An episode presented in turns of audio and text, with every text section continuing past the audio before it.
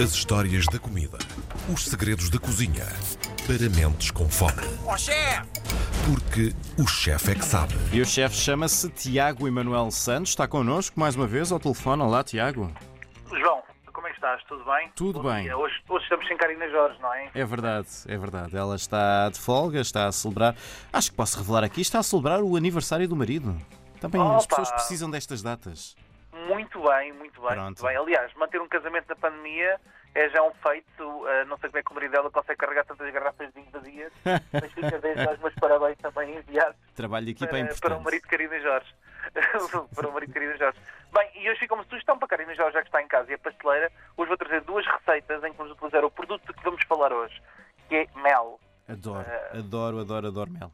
Adoro. Estava, à- estava à espera que tu metesses agora um separador com o boto em mel. ah, mas Não preparei, isso, não pá, preparei. Não preparámos, não giro. Mas de qualquer forma, ah, hoje não é o boto em mel, é mesmo o mel das abelhas. Hum. Ah, e nós percebemos um bocadinho o que é que é o mel. O mel é um produto muito, muito,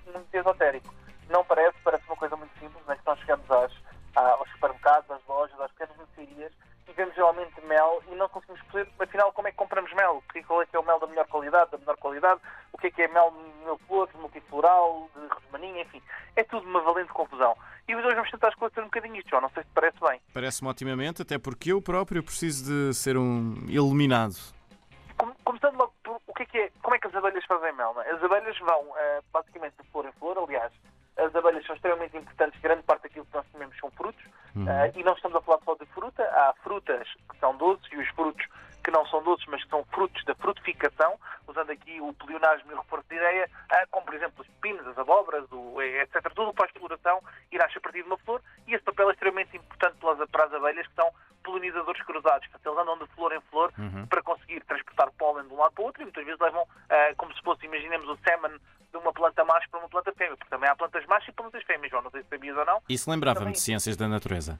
Ah, e, portanto, existe esta importância das abelhas. E tu dizes assim, bem, mas as abelhas, então elas comem o pólen, fazem a digestão do pólen numa coisa chamada virilha do mel. Não é bem uma virilha, mas é um saco que fica ao lado do estômago, Sim. em que vão digerindo aquilo que é o pólen e transformando em açúcares simplificados. Para teres noção, João, ah, para fazer 450 gramas de mel, as abelhas têm que visitar 2 milhões de plantas, ok? Uma abelha.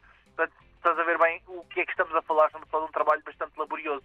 E então elas vão digerindo aquele mel e depois vão levar o mel para a colmeia, vão colocar o mel ah, não, dentro de- não dentro daquilo que são os receptáculos da colmeia que nós estamos habituados a ver, isso em função de outras abelhas, elas vão regurgitar, não é bem regurgitar porque não é um estômago, mas fica a ideia, para percebermos a ideia, regurgitam Põe aquele para mel fora. Que, que depois é levado pelas outras abelha- abelhas, que é condicionado dentro, dentro, da, dentro dos e que depois é selado exteriormente com, ahm, com cera de abelha de forma a ficar fechado. Ok? Portanto, isto é basicamente o ciclo do mel. E como é que nós escolhemos mel, essa história toda? Como é que nós vamos procurar mel? Bem, ah, primeiro que nada, ah, é importante percebermos que quanto mais escuro for o mel, mais rico em nutrientes, sais minerais e antioxidantes é. Ou seja, coloração do mel. Mel bastante claro, falamos do mel ah, que não é tão rico em nutrientes, que é um mel mais ligeiro, até de sabor, mais suave, não tão predominante em termos daquilo que são as, as apitoxinas, os antioxidantes naturais. Um mel mais escuro é sempre um mel muito mais rico, mas também bastante mais intenso em termos de sabor.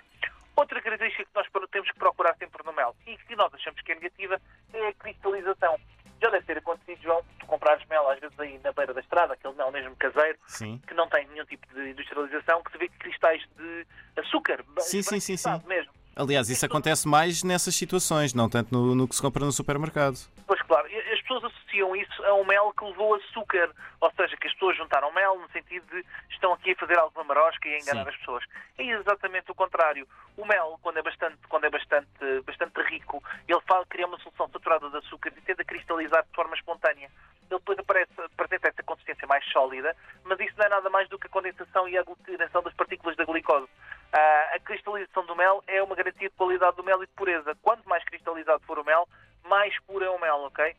Melhor fica o seu aroma, melhor é o sabor e maior é a longevidade. Aliás, o mel quase que não se estraga. Há registros de serem encontradas vasilhas de mel em alguns templos egípcios, Uhum. ah, junto a faraós, que estavam em estado de conservação, possíveis de serem comidos ainda, ainda no nosso século. No nosso século. Ah, mas eh, temos sempre a questão que é, quanto mais cristalizado for o mel, melhor. O mel que não cristaliza foi submetido a um processo de aquecimento ah, ou, antes, ou na extração, que às vezes acontece isso para ter mais rentabilidade, Sim. em que se aquece o favo de mel para tirar mais rentabilidade, ou antes de ser engarrafado ou enfrascado, que passa por esse processo. Ah, acima dos 40 graus centígrados destruímos as inibinas do mel, que são as substâncias termoláveis e fotoláveis, que são destruídas com calor e com a luz, que têm esta, dão esta capacidade antibactericida ah, ou antibacteriana ao mel, ok? Portanto, quanto mais cristais o mel tiver, mais antibactericida ele vai ser, mais rico vai ser, e não tenha medo de comprar esse tipo de mel. Portanto, Se já sabemos, mel escuro e mel com cristais, é bom. e, e se depois quiserem, muito facilmente, está com cristais, querem usar, por exemplo, na receita que eu vou dar hoje, ah, não há problema nenhum, porque a aos 40 graus, já sabemos, num banho-mariazinho, ele vai derreter novamente. Se for para ser comido a frio, mais uma vez, banho-mariazinho, ele vai rapidamente ao micro-ondas, muito rápido, sem, para não destruirmos nada, só 40 graus centígrados, aquecemos ligeiramente e ele está pronto a consumir e não tem muito que saber. Depois, o que é que nós temos? Temos as variedades que têm a ver com aquilo que são as plantas. O mel de urso, que é o mel de montanha, muito mais característico das terras altas do sistema montanhoso central, e é bastante intenso, com um sabor bastante predominante a urso, muita qualidade, muito nutritivo do ponto de vista, ah, do ponto de vista alimentar, ah, mas não tão, não, não tão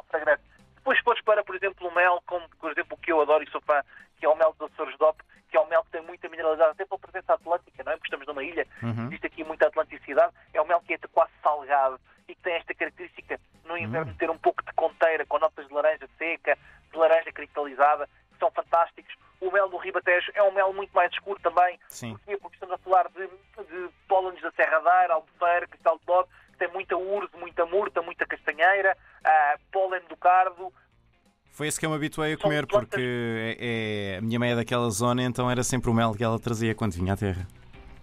E, é muito mais rico do ponto de vista gustativo e do ponto de vista também organolético, não é? Depois temos o mel do Parque de Montezinho, o mel da Serra da Lausanne, que para mim também é dos meus favoritos, é absolutamente espetacular, o da Terra Quente, o mel das Terras Altas do Minho, o mel da Serra de Monchique, enfim, temos felizmente mel de muita qualidade em Portugal e a escolha tem sempre a ver com aquilo que é o nosso gosto. Fazemos isso sempre para notas mais frescas. Já sabemos que plantas são feitas de eh, monoflorais,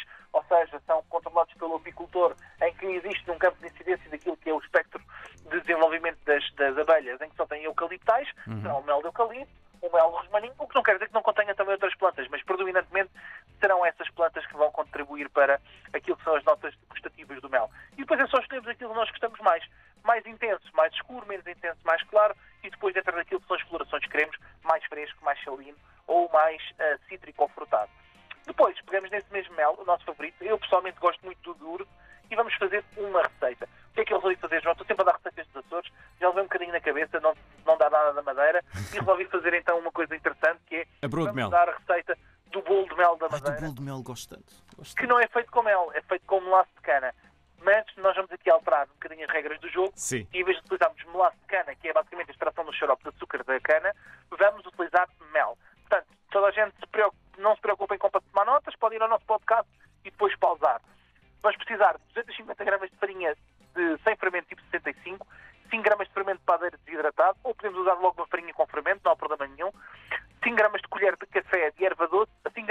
colher de canela em pó, 2 gramas de noz moscada ralada, ah, 120 gramas de manteiga, no- 90 gramas de açúcar, 200 mililitros ah, de mel de cana, ok? Ah, De mel, desculpem, de, de abelha de urze.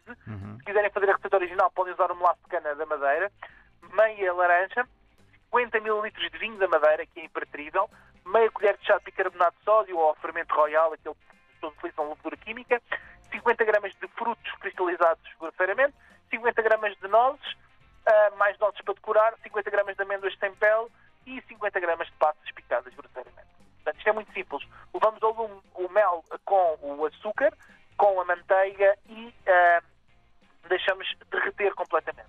Portanto, aquecemos aqui aos 45, 50 graus.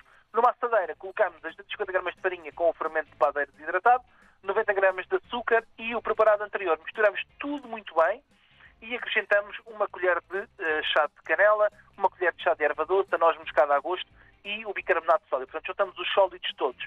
Juntamos ainda a fruta cristalizada, os frutos secos, portanto, tudo, tudo, tudo, tudo junto à nossa farinha eh, e ao nosso açúcar.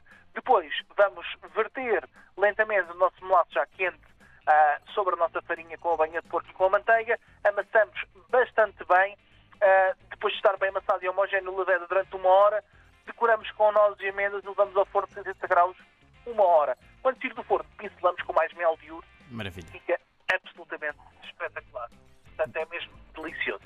E é uma sugestão ótima para este fim de semana, porque eu acho que o nosso tempo já está a acabar, João. Não sei se Sim, sim, sim, sim. Estamos mesmo, mesmo, mesmo a fechar, Tiago. Voltamos. Pronto, João, Diz isso. ficamos com as nossas broas de mel para outra edição, que eu Sim. também ia passar a receita, ou eu vou enviar e depois pode-se colocar eventualmente online para quem quiser, para quem quiser aceder. Uhum. E para a semana vamos falar de misturas de especiarias. Misturas de especiarias, gosto muito. Tiago, até para a semana. Um abraço. Um abraço, João. Até para a semana.